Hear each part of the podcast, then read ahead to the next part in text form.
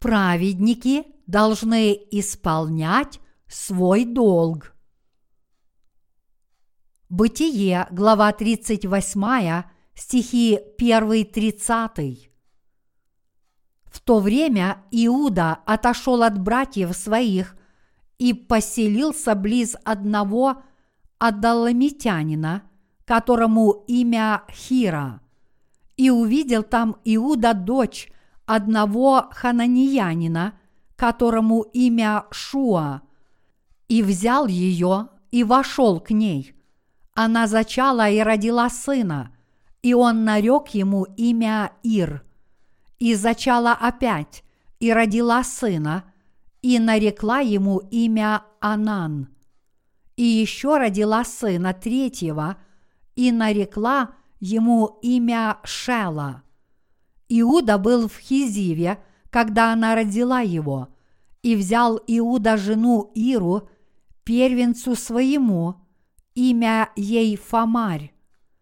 Ир, первенец Иудин – был неугоден пред очами Господа, и умертвил его Господь. И сказал Иуда Анану, «Войди к жене брата твоего, женись на ней, как деверь, и восстанови семя брату твоему».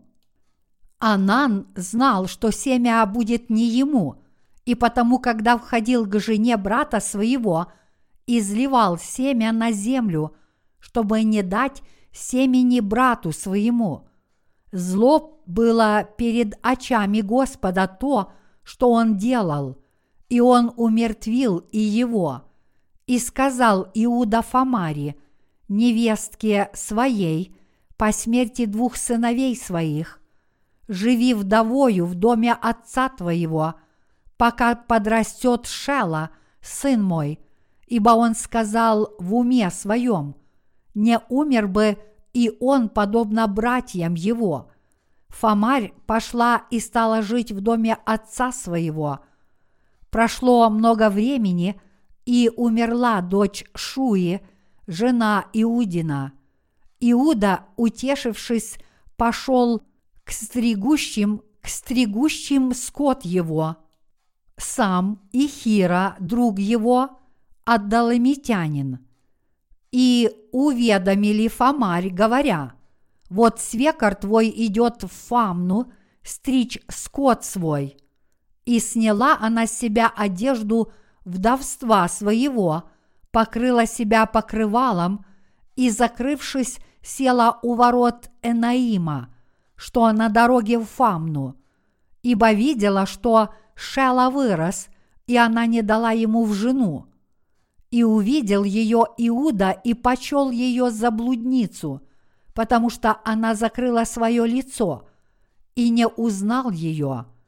Он поворотил к ней и сказал, «Войду я к тебе», ибо не знал, что это невестка его.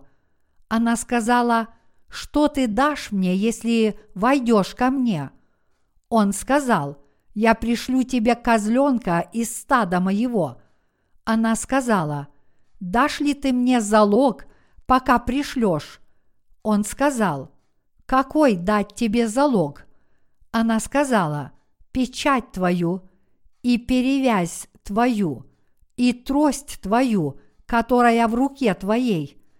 И дал он ей и вошел к ней, и она зачала от него.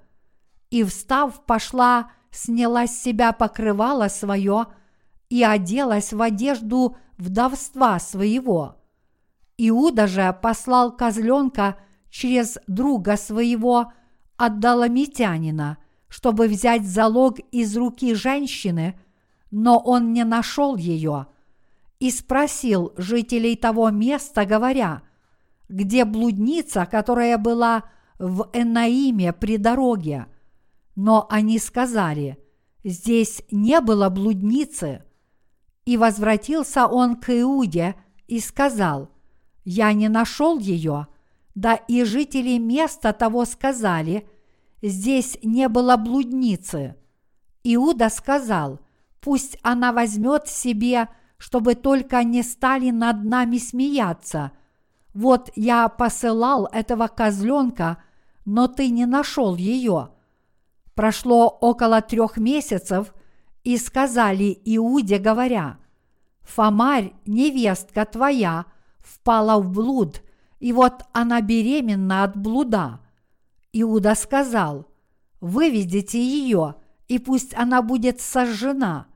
Но когда повели ее, она послала сказать свекру своему, «Я беременна от того, чьи эти вещи?» И сказала, «Узнавай, чья это печать и перевязь и трость». Иуда узнал и сказал, «Она правее меня, потому что я не дал ее Шеле, сыну моему, и не познавал ее более». Во время родов ее оказалось, что близнецы в утробе ее, и во время родов ее показалась рука одного, и взяла повивальная бабка и навязала ему на руку красную нить, сказав, «Этот вышел первый, но он возвратил руку свою, и вот вышел брат его, и она сказала, «Как ты расторг себе преграду!» И наречено ему имя Фарес. Потом вышел брат его с красной нитью на руке, и наречено ему имя Зара. Каждый поистине рожденный свыше христианин должен выполнять свои обязанности, которые возложил на него Бог. Мы должны знать о своих обязанностях перед Богом и выполнять их должным образом. Среди двенадцати сыновей Иакова, упомянутых в этом отрывке из Писания говорится об Иуде, который стал родоначальником царского колена. Здесь написано, что Иуда взял жену для своего сына Ира, и имя его невестки было Фомарь, и она была язычницей.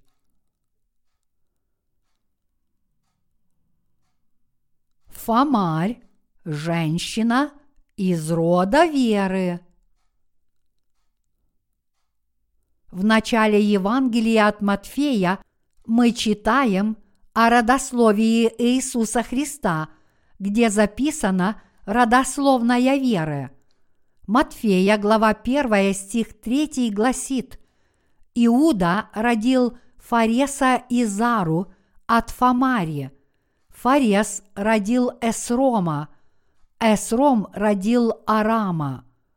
Здесь записано, что Иаков родил Иуду и его братьев.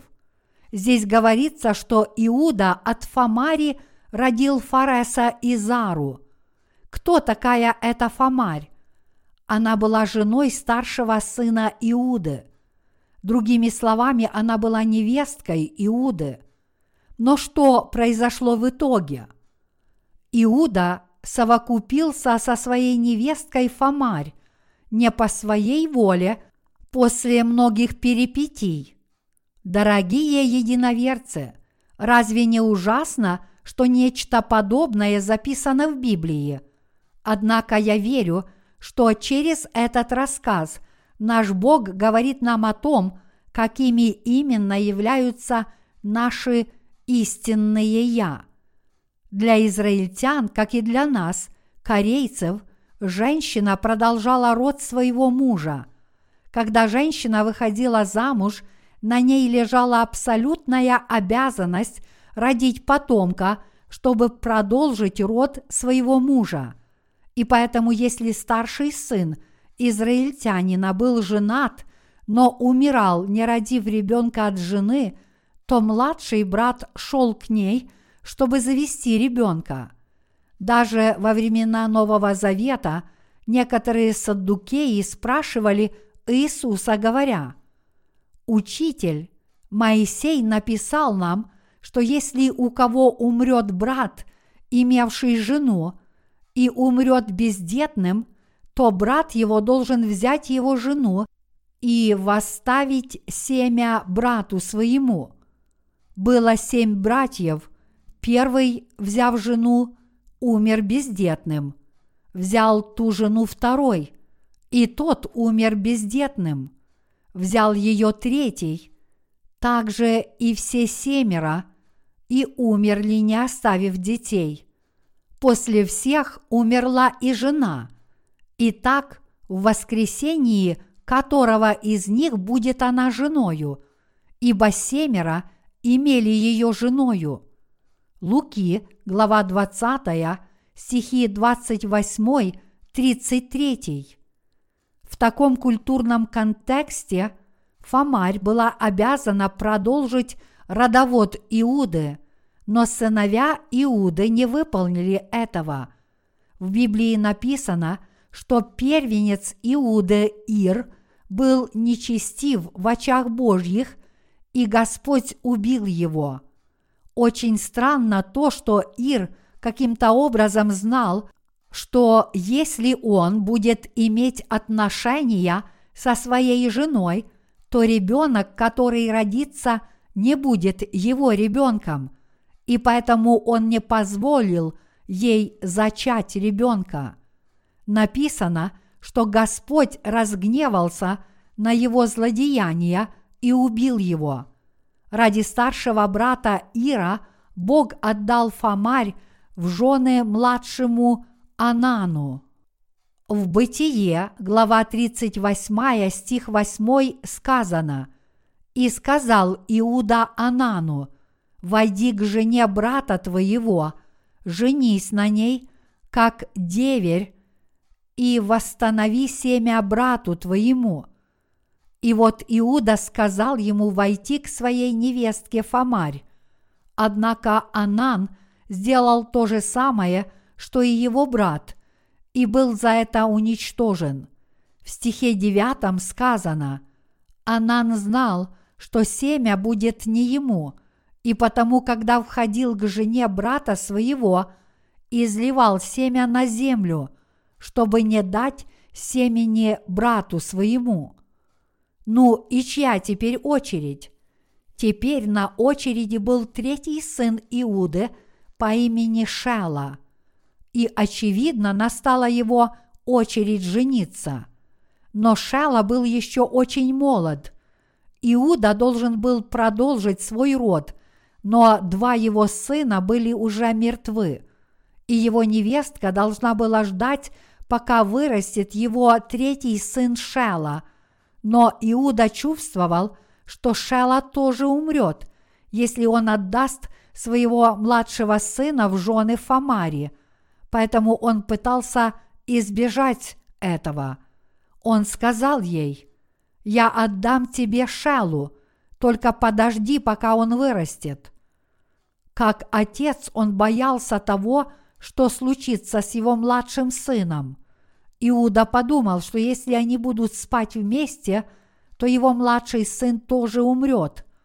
Он думал, что эта невестка подобна черной вдове, которая собирается пожрать всех его сыновей. И поэтому в конце концов он не отдал своего третьего сына этой невестке.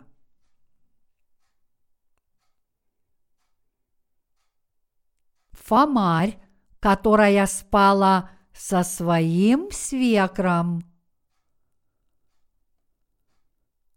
В книге Бытия, глава 38, стихи 12-16 написано следующее. Прошло много времени, и умерла дочь Шуи, жена Иудина. Иуда, утешившись, пошел в Фамну к стригущим скот его, сам Ихира, друг его, Аддаламитянин, и уведомили Фомарь, говоря, «Вот свекор твой идет в Фамну стричь скот свой». И сняла она с себя одежду вдовства своего, покрыла себя покрывалом и, закрывшись, села у ворот Энаима, что на дороге в Фамну – ибо видела, что Шела вырос, и она не дана ему в жену. И увидел ее Иуда и почел ее за блудницу, потому что она закрыла лицо свое и не узнал ее – он поворотил к ней и сказал, «Войду я к тебе», ибо не знал, что это невестка его. Она сказала, «Что ты дашь мне, если войдешь ко мне?» В этом отрывке из Писания говорится, что кто-то сказал Фомаре, что ее свекор пошел в Фамну, и можно предположить, что Фамна – это место, где Фомарь жила в то время. Похоже, что невестка Иуды не надела свою вдовью одежду, но скрыла свое лицо и сидела на обочине дороги, как блудница. И Иуда, несмотря на то, что его жена умерла не так давно, совокупился с этой блудницей, которая сидела на обочине дороги. Дорогие единоверцы, вот истинный портрет Иуды. Таким образом, в Библии все записано так, как было на самом деле.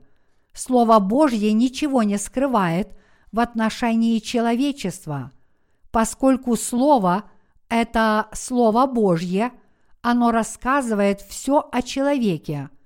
В биографиях, написанных людьми, упоминаются только хорошие стороны какого-то великого человека. Например, пишут, что генерал нашей страны Ли Сун Син был гением и с юных лет отличался незаурядным умом. Кроме того, он был мужественным, почитал старших и был хорошо воспитан. Однако Библия не пишет о наших праотцах веры таким образом. Слово Божье рассказывает нам о любом библейском человеке именно так, как есть, ничего не добавляя и не опуская. И вот после того, как Иуда потерял жену и похоронил ее, он вступил в связь с блудницей. Израильтяне каждый год выделяли день для стрижки овец. То же самое происходит и в нашей стране, где осенью мы собираем весь урожай, над которым так тяжело работали. Но в Израиле в основном занимались скотоводством, поэтому период стрижки овец был временем обильного урожая. Но в тот день, когда Иуда собирался стричь своих овец, он увидел женщину на обочине дороги и вступил с ней в связь. На обочине дороги стояла женщина с закрытым лицом. Наверное, так поступали блудницы того времени. Иуда сказал ей, что войдет к ней, а она, вероятно, попросила денег. Иуда сказал, что у него нет денег, и поэтому она попросила что-нибудь, что могло бы стать гарантией оплаты или каким-то залогом. Тогда Иуда сказал ей, что у него есть печать, перевязь и трость. И вот женщина попросила это в качестве залога. На самом деле эта женщина была не блудницей, а невесткой Иуды Фомарь. Она была женой его первого и второго сыновей. По прошествии некоторого времени Фомаре пора было родить ребенка, и некоторые люди рассказали об этом Иуде. Люди говорили, что его невестка совершила прелюбодеяние и уже была на полном сроке беременности. Они сказали, что ее нужно побить камнями и убить, если это так, то согласно заповеди закона, ее грех требовал смерти. И вот, чтобы убить свою невестку, Иуда схвалил ее, усадил и спросил, кто это с ней сделал? Тогда Фомарь сказала, что так поступил с ней владелец печати, перевязи и трости. Иуда растерялся и не знал, что сказать в ответ на это – Фомарь как будто говорила, если бы ты отдал мне своего младшего сына Шалу, то этого бы не случилось. Ты не выполнил обязательства, которые у тебя были по отношению ко мне, и поскольку на мне лежала важная ответственность за продолжение твоего рода, у меня не было другого выбора. Моя цель была исключительно в том, чтобы продолжить твой род. Дорогие единоверцы, когда женщина выходит замуж в семью, она обязана продолжать род этой семьи. Иначе говоря, она должна обеспечить, чтобы род этого семейства не прекратился. Никто не может отрицать этот долг. Поэтому, если израильские женщины не могли родить детей, их презирали или смотрели на них свысока. И поэтому Иуда не смог убить ее. И таким образом потомство Фамари и Иуды стало частью генеалогической линии веры. И кто позже пришел через эту генеалогическую линию? Иисус Христос родился в человеческой плоти как Спаситель. Мы должны выполнять все свои духовные обязанности. Мы видим здесь причину, по которой сыновья Иуды, Ир и Анан были убиты, потому что они не выполнили свои обязанности перед Богом. В их обязанности входило рождение детей для продолжения рода. Это правильно, что человек должен выполнять свой законный долг. Почему же они изливали семя на землю, чтобы нельзя было родить ребенка? Если это так, то каковы обязанности или ответственность тех из нас, кто верит в Евангелие воды и духа? Дорогие единоверцы, для нас большое зло не исполнять свои обязанности перед Богом. И нет ничего более злого, чем когда верующие праведность Божью не провозглашают Его праведность. Это больший грех, чем любое убийство. Я говорю, что упомянутые здесь мужчины, которые не были верны в своих обязанностях – по отношению к своим семьям и перед Богом, и те верующие в Евангелие воды и духа, которые не провозглашают Евангелие воды и духа, одно и то же. Обязанность праведников исполнять то, что им поручено. Те, кто не выполняет эту обязанность, не смогут избежать смерти – Однако всегда найдутся святые, которые не будут провозглашать Евангелие воды и духа. Они не служат праведности Божьей и не объединяются с Церковью Божьей. Они должны прислушаться и не делать этого.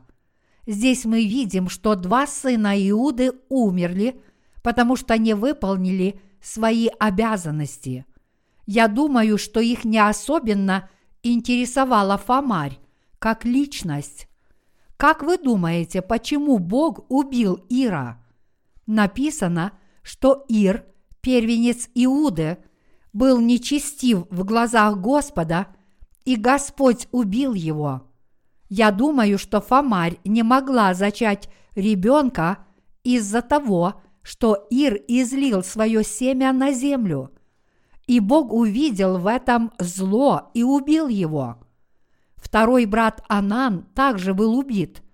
Иуда сказал, «Анан, продолжай, пожалуйста, род потомков своего старшего брата.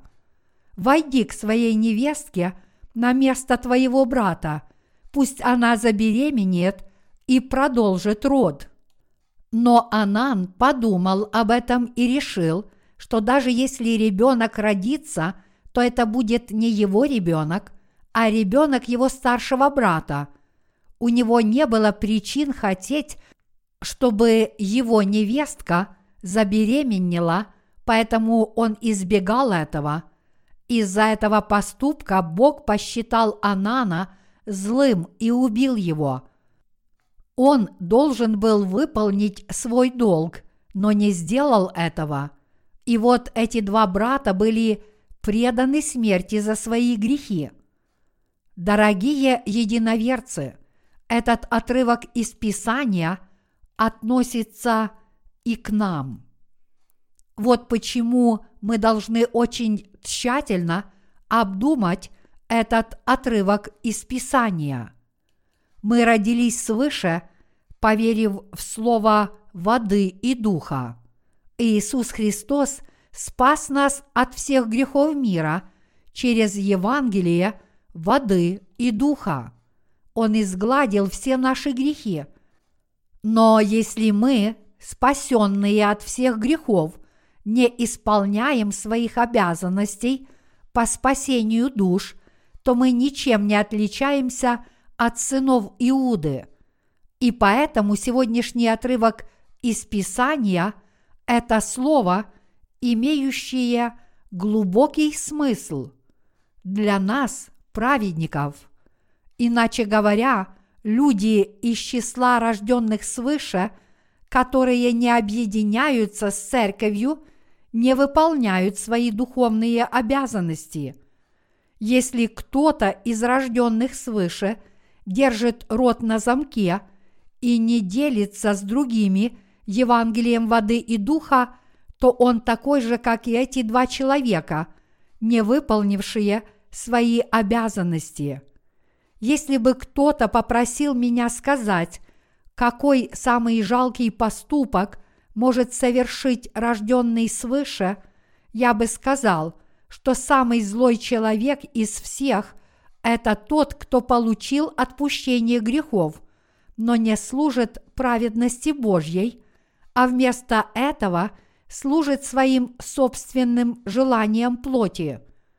Каждый, кто не может провозглашать Евангелие напрямую, должен объединиться с церковью, чтобы вместе с другими делиться этим истинным Евангелием любым возможным способом, и они должны совершать работу по передаче семени и рождению душ, делясь этим Евангелием.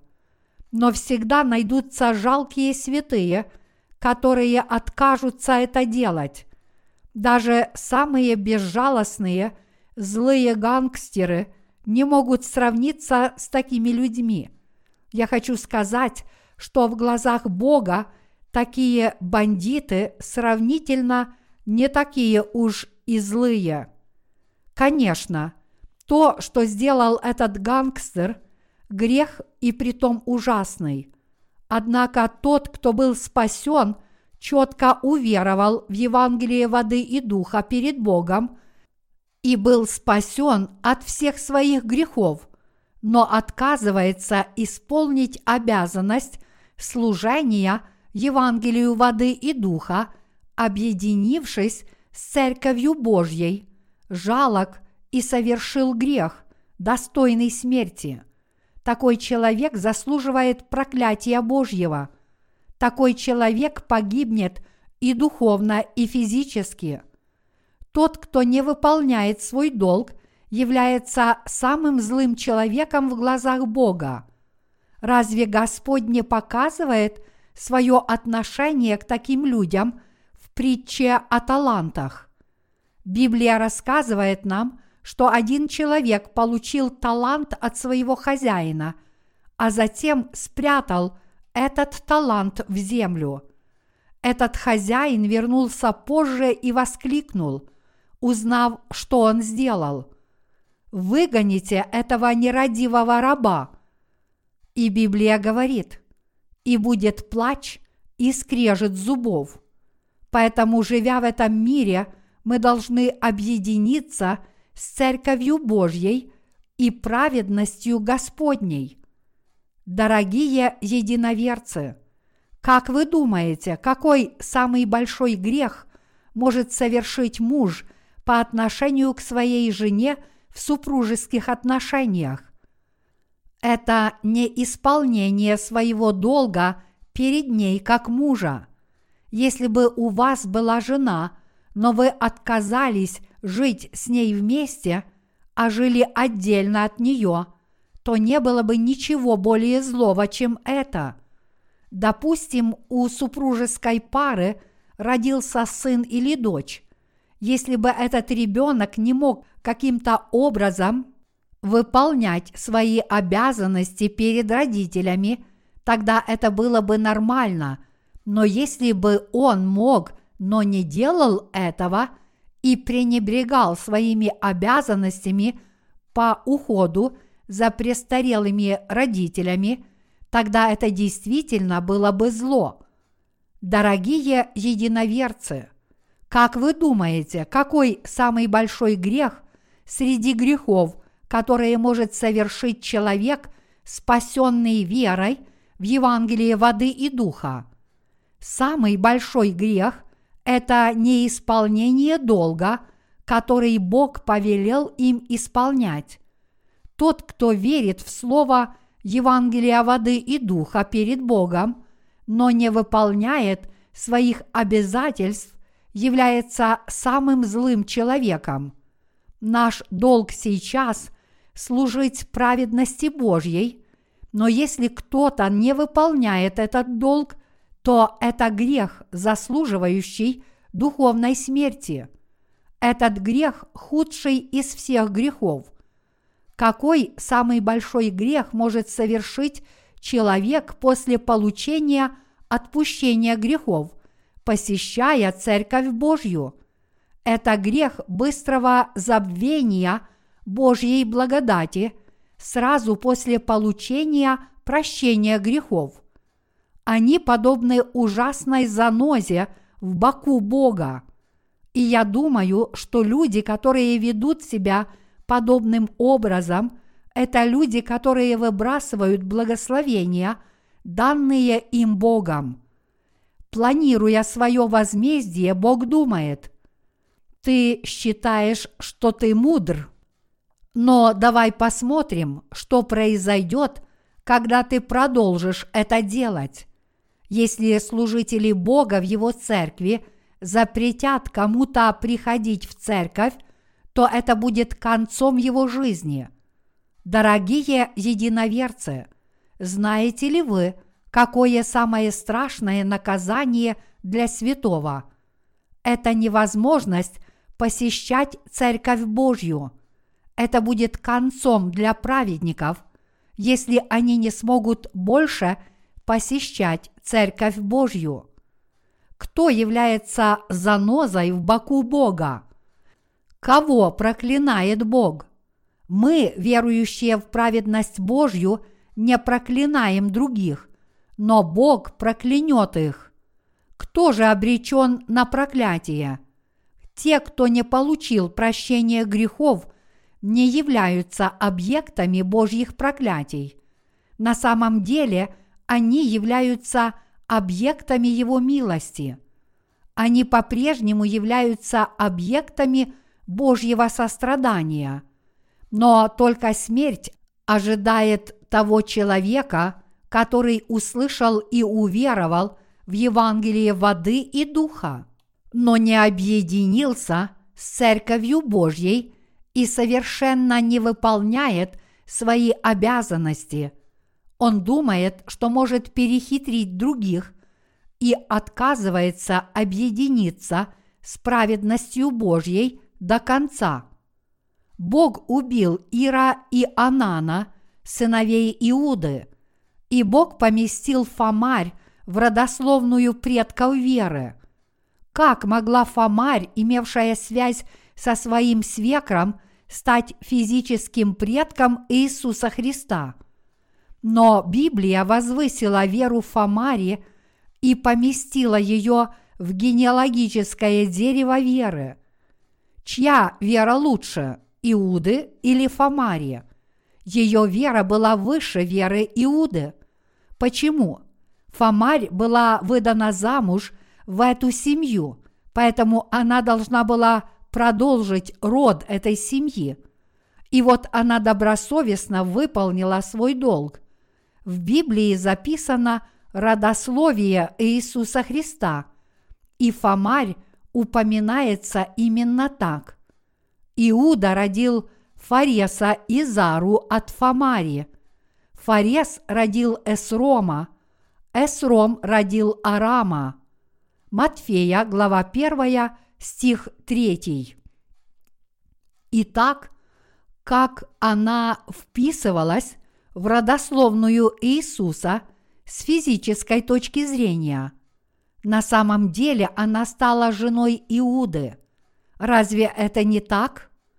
Так закончился этот рассказ. В генеалогической линии немного странно, что Фомарь была невесткой Иуды, но позже стала его женой. Тем не менее, в сфере веры происходит много странных вещей. Однако мы должны понимать, что независимо от того, слабы мы, испытываем недостаток или нет, мы должны понимать, что это воля Божья по отношению к нам, что мы должны выполнять обязательства, которые Бог дал нам. Мы никогда не должны забывать, в чем заключается наша ответственность. Человек, выполняющий свои обязанности, это человек, который действительно получает благословение перед Богом. И этот человек может уверенно стоять перед Ним, как тот, кто сделал все, что ему было поручено. Поэтому давайте исполнять наши обязанности по провозглашению Евангелия воды и духа. Для святого пренебрегать своими обязанностями – самое дурное дело. Вы, святые, должны верить и служить Божьей праведности и быть благословленными Богом. Вы должны служить праведности Господа и участвовать в теле церкви. Вы должны твердо решить, что будете либо жить, либо умрете вместе с церковью. Если церковь процветает, то процветаете и вы. Если церковь погибает, то погибаете и вы. И мы должны быть людьми, которые знают и выполняют свои духовные обязанности перед Богом и таким образом уверенно стоят перед Богом. Дорогие единоверцы, прошло несколько лет с тех пор, как я смог посетить могилы моих матери и отца. Это произошло потому, что я служил праведности Божьей. Истинное служение Богу является моей главной обязанностью, поэтому я не могу перестать выполнять эту обязанность и заняться чем-то другим. Мои обязанности перед Богом и святыми заключаются в том, чтобы вести свою жизнь веры, служа праведности Господа. В течение своей жизни мы должны сделать три вещи – верить в праведность Господа, провозглашать Евангелие воды и духа и объединяться с Церковью Божьей. Что бы мы ни умели делать, по крайней мере, мы должны делиться Евангелием воды и духа. И мы должны возвышать и служить праведности Божьей. Мы должны знать, что наш Господь сказал нам, что Он пришел на эту землю не для того, чтобы Ему служили, а для того, чтобы служить другим. После того, как мы немного выросли в своей вере, с тех пор, как мы были спасены, уверовав в Евангелие воды и духа, мы должны научиться служить праведности Божьей. Дорогие единоверцы, мы должны знать, в чем состоят наши духовные обязанности. Мы должны знать, как мы будем служить праведности Божьей и какие вещи мы должны делать. И мы должны научиться по вере, как служить праведности Божьей. Мы должны жить, не уподобляясь Иру и Анану, которые были убиты Богом за невыполнение своих обязанностей. Также мы не должны быть людьми, которые живут глупо и эгоистично, требуя, чтобы другие просто служили им. Мы должны объединиться с Церковью Божьей, чтобы иметь возможность получать помощь от Бога и Его Церкви в трудные времена. Мы должны стараться изо всех сил, чтобы быть верными работниками, служащими праведности Господней. Мы должны быть людьми, которые выполняют свои духовные обязательства. Человек, выполняющий свои духовные обязанности, это тот, кто провозглашает праведность Божью. Мы спасены от всех наших грехов верой в Евангелие воды и духа. Итак, если мы не выполняем свои обязанности, разве Бог не считает нас злыми? Бог доволен людьми, которые выполняют свои обязанности в Его присутствии. Даже если у нас есть недостатки в какой-то сфере нашей жизни, мы все равно должны выполнять свои обязанности как можно лучше. Конечно, бывают времена, когда мы хорошо выполняем свои обязанности, и времена, когда не делаем этого. Но наша неспособность не имеет значения. Необходимо лишь сердце, готовое выполнять наши обязанности. Такие люди получат любовь и помощь от Бога.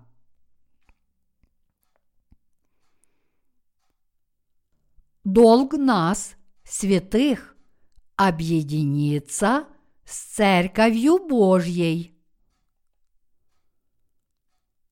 Дорогие братья и сестры святые и слуги Божьи, я считаю, что независимо от того, зрелый вы человек в вере или еще молодой, если вы, по крайней мере, спасены от всех своих грехов – вы должны объединиться с Церковью Божьей.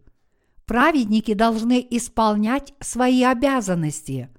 Если вы не умеете проповедовать Евангелие воды и духа, вы должны выполнять свои обязанности в любой форме и любыми средствами, объединяясь для распространения Евангелия. Тогда, выполняя свои законные обязанности перед Богом, вы получите любовь от Бога. И когда вы чувствуете, что вам чего-то не хватает, вы можете молиться Богу о Его помощи, и тогда вы получите Его помощь и благодать во всем. Таким образом, отношения между Богом и нами, святыми, будут становиться крепче, потому что мы доверяем Ему – Дорогие единоверцы, мы должны выполнять свои обязанности, чтобы уверенно стоять перед Богом. Когда мы будем выполнять свои обязанности, даже если мы несовершенны, мы станем людьми, которые смогут жить в общении с Богом в Его обильной благодати и благословениях.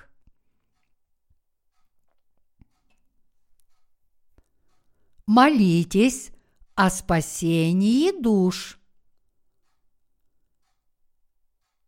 В Евангелии от Матфея, глава 8, стихи 28-34 говорится, «И когда он прибыл на другой берег, в страну Гергесинскую, его встретили два бесноватые, вышедшие из гробов, весьма свирепые – так что никто не смел проходить тем путем. И вот они закричали, «Что тебе до нас, Иисус, Сын Божий? Пришел ты сюда прежде времени мучить нас. Вдали же от них паслось большое стадо свиней, и бесы просили его, «Если выгонишь нас, то пошли нас в стадо свиней». И он сказал им, «Идите». И они, выйдя, пошли в стадо свиное. И вот все стадо свиней бросилось с крутизны в море и погибло в воде. Пастухи же побежали и, придя в город, рассказали обо всем и о том, что было с бесноватыми. И вот весь город вышел навстречу Иисусу, и, увидев его, просили, чтобы он отошел от пределов их. В отрывке из Писания, который мы только что прочитали, два одержимых бесами человека встретились с Иисусом и были исцелены от их злых духов.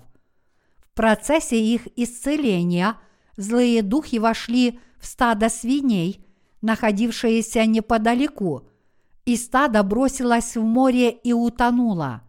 Когда жители того региона увидели это, они попросили Иисуса покинуть их край.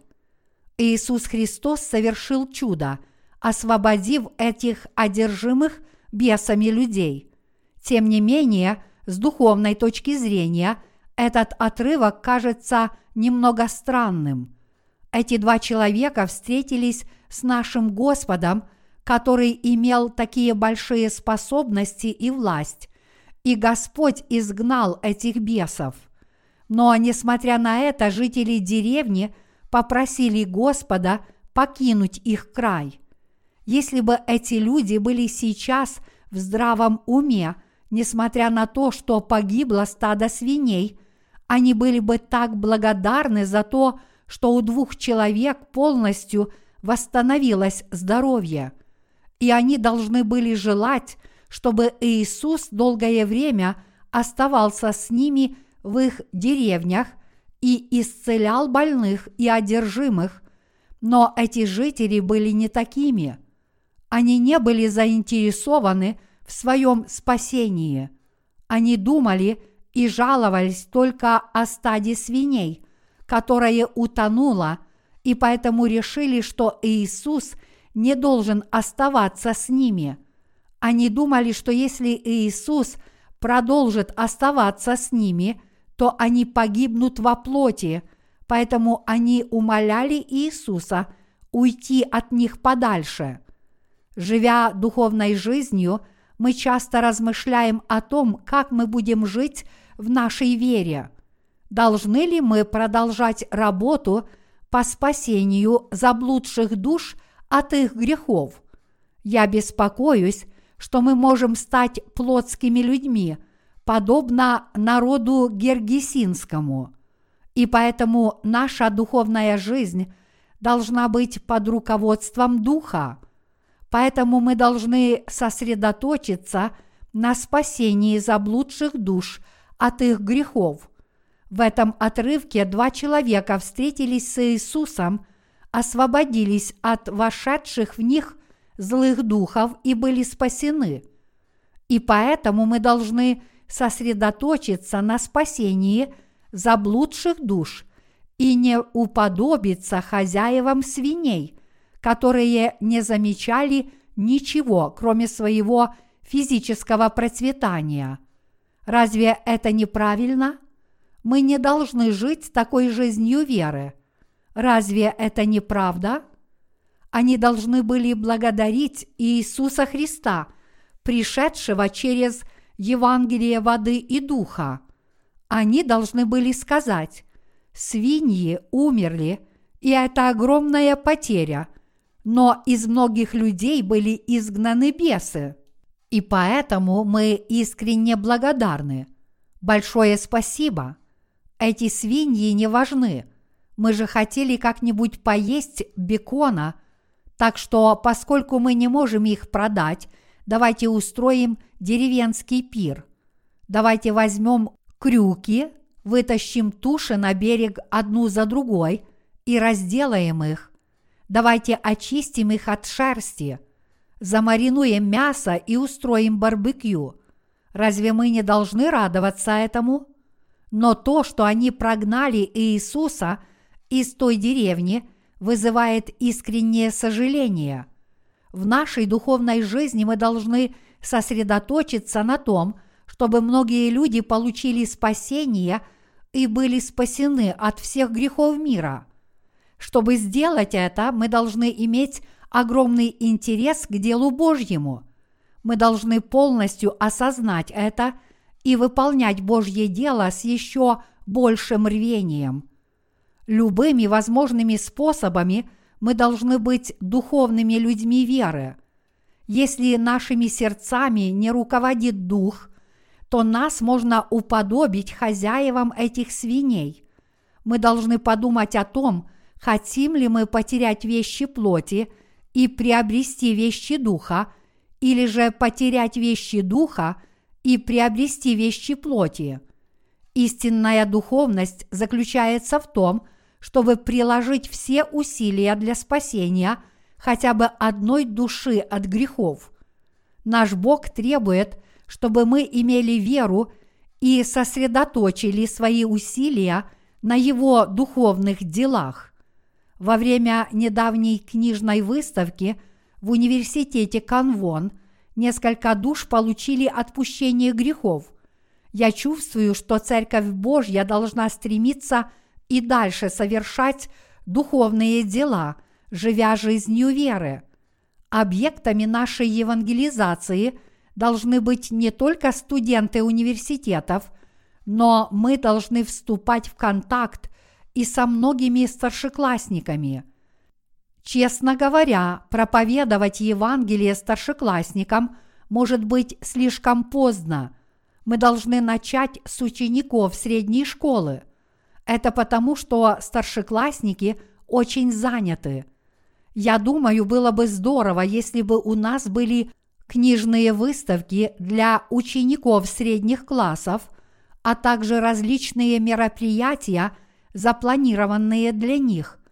Хорошо, когда наши сердца, тела, мысли, время и вера вкладываются в спасение заблудших душ от их грехов. Когда мы посвящаем себя спасению заблудших душ, Бог дает нам всю веру, необходимую для такой работы. Разве мы не являемся людьми, живущими под Божьим благословением – но что произойдет, если мы не посвятим себя работе по спасению душ? Бог больше не будет интересоваться нами, потому что даже если Он благословит нас, мы будем думать только о том, как процветать нашей плоти. Поэтому мы должны быть заинтересованы в духовной работе и жить своей верой духовно. Все мы должны стремиться провозглашать Евангелие воды и духа, чтобы спасти заблудшие души от всех их грехов.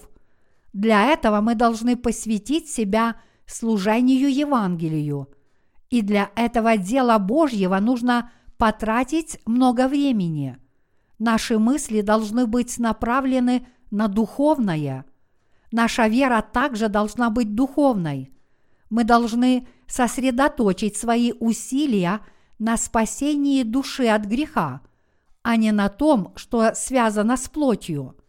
Чтобы достичь этого, мы должны проявить интерес к делу Божьей праведности и отбросить любые личные разочарования, трудности и гордость. Мы должны размышлять, молиться и говорить о том, как мы можем духовно спасти еще одну душу каждый день.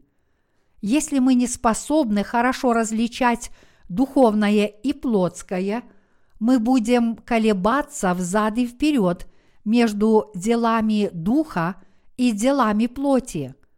И поэтому, когда мы читаем этот отрывок из Писания, из главы 8 Евангелия от Матфея, Господь просит нас помнить о нашей ответственности – за потерянные души. Вместо того, чтобы поблагодарить за спасение одержимого, жители деревни не вспомнили об этом, а попросили его уйти после споров о потере стада свиней. Господь говорит нам, что мы не должны проживать свою духовную жизнь подобным образом. Мы должны вести нашу жизнь веры духовно – мы должны сосредоточиться на спасении заблудших душ от их грехов. Едим ли мы или пьем, мы должны делать все во славу Божью. Мы должны стремиться усердно трудиться и концентрировать все наши ресурсы во славу Божью и для спасения душ. Чтобы сделать это, мы должны провести в своем сердце четкую линию веры, которая позволит нам в первую очередь стремиться к делу Духа. Когда наша плоть испытывает трудности и беспокойство, именно в это время мы должны еще больше упражняться в духовной вере. Если мы не будем этого делать, мы будем разочаровываться, и все нам будет казаться трудоемким и тяжелым.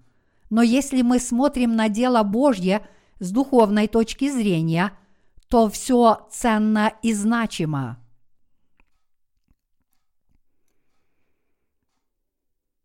И поэтому мы должны уделять больше внимания духовной работе. Мы должны уделять больше внимания спасению заблудших душ.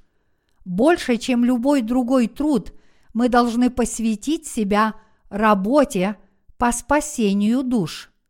Бог говорит с нами именно об этом. Поэтому задается такой вопрос. Как мы с вами сейчас живем? Давайте подумаем, на что мы тратим больше времени – на дела духа или на дела плоти. Поскольку мы люди, то, конечно же, будем уделять время и делам духа, и делам плоти.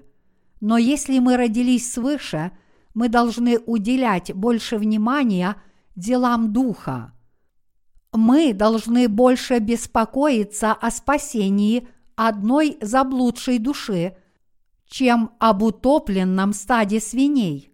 Тем не менее, среди спасенных есть и такие, которые просят Иисуса уйти, потому что не могут забыть тот факт, что они потеряли несколько свиней. Такие люди должны покаяться. Это неправильно – они родились свыше, приняв Евангелие, но они говорят, что не могут жить по вере таким образом. Они говорят, что не могут стремиться только к делам Духа. Они говорят, что могут следовать за Господом, только если будут благоденствовать по плоти, то есть только если их стадо свиней увеличится в количестве. Дорогие единоверцы – это неправильно. К сожалению, есть много людей, которые думают подобным образом. Библия говорит, что для того, чтобы наша плоть процветала, наш дух должен быть в достатке. Но те, кто имеет неправильное мышление, думают наоборот и считают, что для процветания духа необходимо, чтобы плоть была в достатке. Когда ваша душа духовно процветает, процветает и ваша плоть. На сто процентов гарантировано, что когда ваш дух благоденствует, вы будете процветать во всех плотских аспектах, как написано. Возлюбленный, молюсь, чтобы ты здравствовал и преуспевал во всем, как преуспевает душа твоя – 3 Иоанна, глава 1, стих 2. Нет ни одного свидетельства, где бы сначала процветала плоть, а затем дух. Библия говорит, что выполняя Божье дело, мы должны искать прежде всего Царство Божьего и Его праведности. И все это приложится нам. Дело Божье имеет наивысший приоритет – когда мы размышляем и обдумываем, что мы должны делать и о чем мы должны думать в первую очередь, без сомнения, это духовное дело. В первую очередь мы должны думать о деле Духа. Духовный святой должен выполнять дело Духа прежде всего. В каком бы состоянии ни находилась наша плоть, и независимо от того, злой я или нет, если мы служим Евангелию Господа и провозглашаем его от всего сердца, то Бог будет смотреть на нас как на истинно духовных людей. Но каким бы справедливым и добродетельным ни был человек, если он не трудится для Господа, он человек плоти. Как ясно показано выше, наш Бог желает, чтобы мы жили по духу. Почему в Библии записан этот рассказ? Из приведенного выше отрывка из Писания мы не знаем, сколько свиней погибло. Возможно, это было несколько тысяч свиней, но их нельзя было обменять ни на одну человеческую душу. Если кто-то действительно духовный человек, может ли он или она обменять тысячу свиней на души двух человеческих существ? И поэтому Господь говорит нам, что мы должны быть такими людьми веры. Когда Иисус отправился в страну Гергесинскую, совершилось великое дело спасения. Тем не менее, эти жители прогнали Иисуса из-за своей плотской системы ценностей. Мы тоже можем быть такими. В то время как мы ведем духовную жизнь, если наша плоть терпит и сталкивается с трудностями, мы склонны оставить Господа. Но мы не должны быть такими развращенными христианами, которые следуют за плотью. Мы должны абсолютно следовать за Духом. Мы должны думать в первую очередь о деле Божьем и о спасении душ. Мы должны думать прежде всего о том, чтобы следовать за Богом и в первую очередь думать о воле Божьей, когда мы ведем жизнь веры. Конечно, это не так просто, как кажется. Это очень сложно. Тем не менее, мы должны жить таким образом.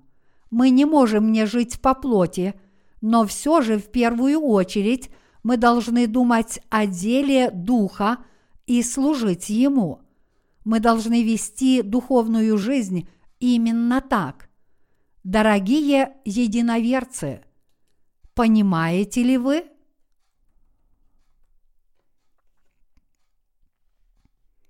Нам подобает жить для спасения заблудших душ. Увидев же Иисус вокруг себя множество народа, велел ученикам отплыть на другую сторону. Тогда один книжник, подойдя, сказал ему, «Учитель, я пойду за тобою, куда бы ты ни пошел». И говорит ему Иисус, «Лисицы имеют норы, и птицы небесные гнезда, а Сын Человеческий не имеет где преклонить голову». Другой же из учеников его сказал ему, «Господи, позволь мне прежде пойти и похоронить отца моего». Но Иисус сказал ему, «Иди за мною и предоставь мертвым погребать своих мертвецов». Матфея, глава 8, стихи 18-22.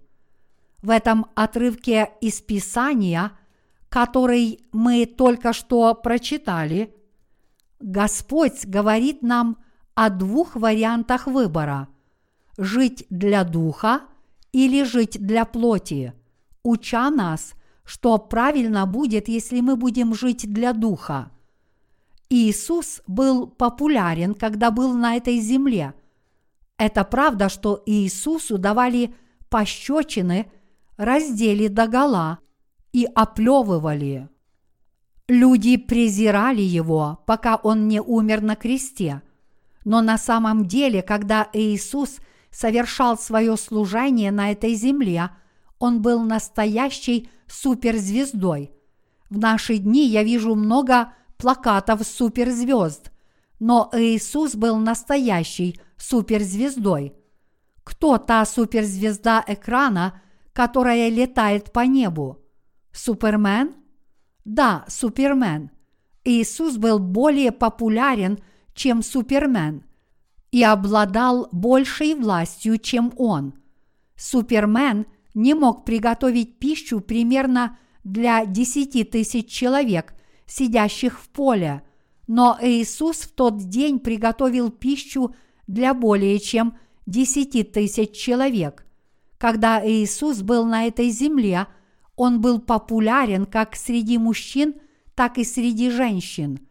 Он был популярен среди больных и среди тех, кто имел власть. Если бы среди израильтян проводилось голосование по популярности, Иисус, вероятно, занял бы первое место. И вот народ Израиля попытался сделать Иисуса своим царем. Если бы Иисус захотел, он мог бы стать царем Израиля. Но Иисус хотел быть учителем для толпы, которая окружала его и шла за ним с криками «Учитель! Учитель!», спотыкаясь и временами падая на спину. Однажды к Иисусу пришел книжник. Книжник в то время был государственным служащим, занимавшим важную государственную должность. Этот человек пришел к Иисусу и сказал, «Учитель, я пойду за тобой, куда бы ты ни пошел». Этот книжник был очарован Иисусом, когда увидел чудеса, которые совершил Господь. Он хотел следовать за Господом, говоря, «Суперзвезда Иисус, воистину ты можешь решить все. Если есть болезнь, она исцеляется. Даже если нет еды, ты дашь нам пищу, чтобы мы ни в чем не испытывали недостатка. Так или иначе, я буду следовать за тобой. Тогда Господь сказал ему, лисицы имеют норы, и птицы небесные гнезда, а Сын человеческий не имеет где преклонить голову. Наш Господь сказал об этом книжнику, и Он также говорит нам это. Следуете ли вы за мной, потому что я показал свою силу и дал вам все мирские благословения? На самом деле, я не хочу быть вашим физическим королем и не заинтересован в завоевании популярности.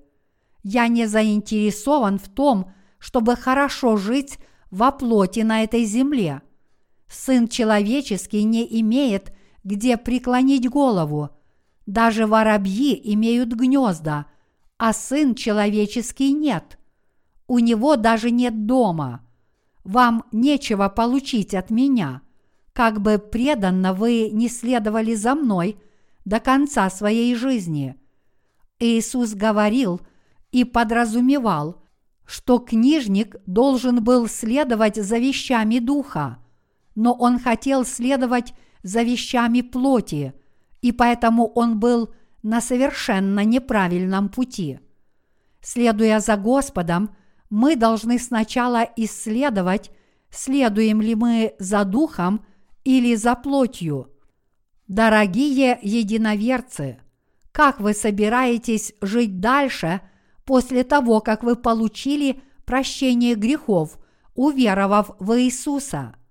Речь идет о том, собираетесь ли вы жить для спасения заблудших душ, или же мы будем искать процветание нашей плоти. Давайте глубоко задумаемся над этим. Поскольку мы все еще во плоти, для нашей плоти, естественно, процветать. Поскольку мы все еще живем во плоти, мы хотим, чтобы и дух, и плоть процветали. Но если бы нам пришлось выбирать между этими двумя вариантами, какой бы мы выбрали? Какой из них будет правильным выбором? Вот о чем я говорю. Прежде всего мы должны задать себе вопрос, собираемся ли мы всю жизнь заниматься делом спасения душ или будем стремиться угождать плоти? Что из этого должно процветать? Конечно, посвятить себя работе по спасению душ Это правильный выбор. Кто-то может спросить меня, тогда что же ты выберешь? Я отвечу им, я выберу работу по спасению душ. Тогда этот человек спросит в ответ, ты все еще живешь во плоти? Не желаешь ли ты жить для плоти? Конечно, я желаю этого. Тем не менее, хотя я все еще живу во плоти и могу желать жить для плоти, не подобает следовать только за плотью, и поэтому я не гонюсь за вещами плоти. Я не говорю, что ненавижу желания плоти, но я не следую за плотью, потому что мне, как рожденному свыше святому, отвратительны дела плоти, и, следовательно, я не гонюсь за делами плоти. Плоть любит дела плоти, но просто потому, что это неправильно, я не следую за желаниями плоти. Давайте не будем обращать внимание на то, как мы жили до сих пор. Сейчас мы должны подумать о том, как мы будем жить в будущем. Будете ли вы жить для духа или для плоти? Что правильнее, жить для плоти или для духа? Очевидно, что правильно жить для духа. Тогда что значит жить для духа? Разве это не работа по спасению заблудших душ? Разве это не проповедование Евангелия людям, чтобы души обрели спасение? Разве это не работа жить для духа? Тогда в какой бы ситуации мы ни оказались, будем ли мы жить для духа, то есть для духовных дел Божьих? У меня нет способностей или большого мастерства, но поскольку правильно жить для духа, я хочу жить для духа. Обо всем, чего мне не хватает или в чем я нуждаюсь, я всегда молюсь Богу так. Господи, пожалуйста, дай мне эти вещи. Если ты не дашь их, то я ничего не получу, а если дашь, то я их получу. Но было бы хорошо, если бы ты их дал. Но в каждый момент времени я могу сосредоточиться только на одной вещи. Я не могу сосредоточиться на двух вещах одновременно. Пожалуйста, позволь мне выполнять работу по спасению душ. Я посвящу себя духовной работе. Правильно жить для духа. С единодушной верой, стремящейся к добру, независимо от того, способен ли я хорошо или плохо выполнять дело веры, я посвящу тебе свои руки – ноги, уста, сердце, мысли, душу и все мое имущество в течение всей моей жизни. Господь говорит, что мы должны жить ради спасения заблудших душ. Мы должны принять к сердцу слова, сказанные нашим Господом, что птицы небесные имеют гнезда, а Сын Человеческий – не имеет где преклонить голову. Бог обеспечил каждое благословение, необходимое для каждого существа в этом мире. Даже птицы в небе имеют место для отдыха, когда наступает вечер, а утром они просыпаются и летают в широком открытом небе, которое дал им Бог, и пожирают насекомых – и радостно проживают свою жизнь. Тем не менее, у нашего Господа не было ни одного места, где бы он мог преклонить голову, когда он был на этой земле. Что это значит? Это значит, что у Господа не было собственного дома. У Господа не было физического дома. Если бы Господь желал процветания своей плоти – он мог бы стать царем какой-нибудь страны или даже царем всего мира. Он мог бы наслаждаться поклонением всего народа и успешно править как царь. Но наш Господь отказался от вещей плоти, чтобы спасти души людей, то есть наши собственные души. Господь служил во плоти три года, а затем за день до смерти на кресте он молился в Гефсиманском саду. Если возможно, доминует меня чаша сия. Иисус испытывал боль и радость во плоти, так же, как и мы. Наш Господь также знал, чего желает плоть. Тем не менее, наш Господь не следовал за плотью. Чего же тогда добивался наш Господь? Он добивался спасения наших душ. Таким образом, Он следовал только за Святым Духом. Когда кто-то умирает, он превращается в прах или только в горстку пепла. Время от времени мы с вами можем посещать крематорий. Даже когда умирает человек крупного телосложения и его сжигают, из трупа выходит одна бутылка порошка. Если кремировать тело полностью, то порошка останется меньше, чем на бутылку – Хрящи сгорают полностью, включая лодыжки, колени, а затем и мелкие кости. Почти все кости сгорают.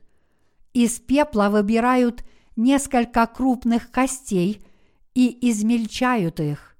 На еще большем жару могло бы сгореть вообще все. Но поскольку семья может быть слишком опечалена – несколько кусочков оставляют. Таким образом, когда люди умирают, они становятся маленькой частичкой пепла или горсткой грязи. Количество пепла, который остается после смерти людей, не так уж велико. Если раскопать могилу, мы увидим, что тело полностью истлело и опустилось еще больше в землю – Гроб сгнил, и вы можете найти лишь несколько костей в почве. Но эта почва отличается от обычной. И если взять этот прах, его будет лишь горстка.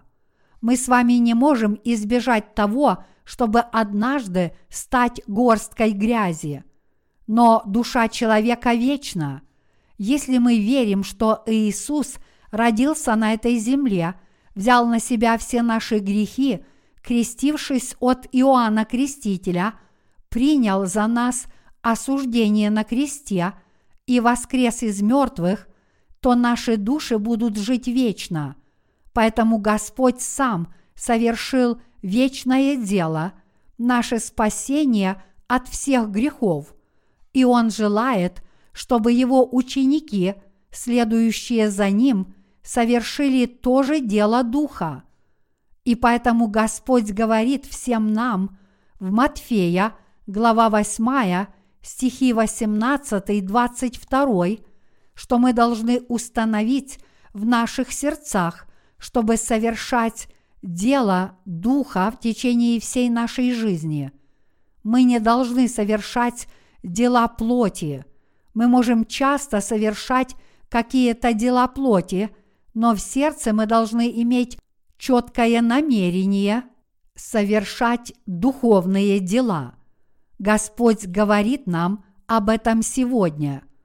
Когда Иисус говорил с книжниками, один из последователей Иисуса, стоявший рядом с ним, сказал, «Господи, позволь мне прежде пойти и похоронить отца моего». Иисус ответил, иди за мною и предоставь мертвым погребать своих мертвецов. Наш Господь четко провел различие между жизнью и смертью, между тленным и вечной жизнью, когда сказал следующее. Он сказал, что мы не должны делать того, что пройдет, что тщетно и бессмысленно – Самая драгоценная и вечная работа – это позволить душам людей получить прощение грехов и жить вечно, как дети Божьи. И Бог желает, чтобы мы совершали дело по спасению душ, чтобы они также получили прощение грехов и небесные благословения от Бога в течение их нынешней жизни и в жизни загробной. Наш Господь сказал своим ученикам, «Иди за мною и предоставь мертвым погребать своих мертвецов». Дорогие единоверцы, слово, которое Иисус говорил своим двум последователям, это то же самое слово, которое Он говорит нам с вами, имеющим сердце, желающие следовать за Ним после получения прощения грехов верой в Господа Иисуса. Как же нам тогда жить? Должны ли мы жить для плоти или для духа? Бог хочет, чтобы мы совершали дело духа до конца своей жизни, и Он хочет, чтобы мы жили именно так. Господь говорит, и как человекам положено однажды умереть, а потом суд. К евреям, глава 9, стих 27.